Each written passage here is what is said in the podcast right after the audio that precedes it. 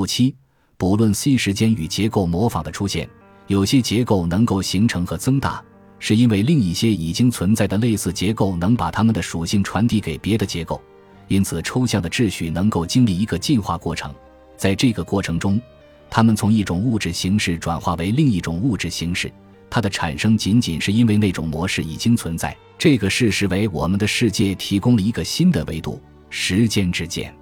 在时间进程中，出现了过去未曾存在的特征——自我恒久化的演化结构。虽然它在任何一个时刻只有具体的物质表现，却变成了以不同的表现形式持续存在于时间中的独特实体。通过摹写方式形成结构的可能性。赋予了那些有能力做得更好的因素以扩张的机会，那些因素会因为其能够形成更为复杂的结构的扩张力而得到选择，它们数量的增加会导致更多这种结构的形成。这样一个模式，它一旦出现，就和任何物质客体一样，成为世界秩序中一个鲜明的成分。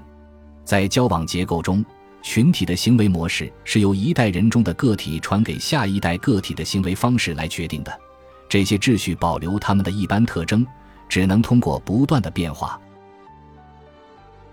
本集播放完毕，感谢您的收听，喜欢请订阅加关注，主页有更多精彩内容。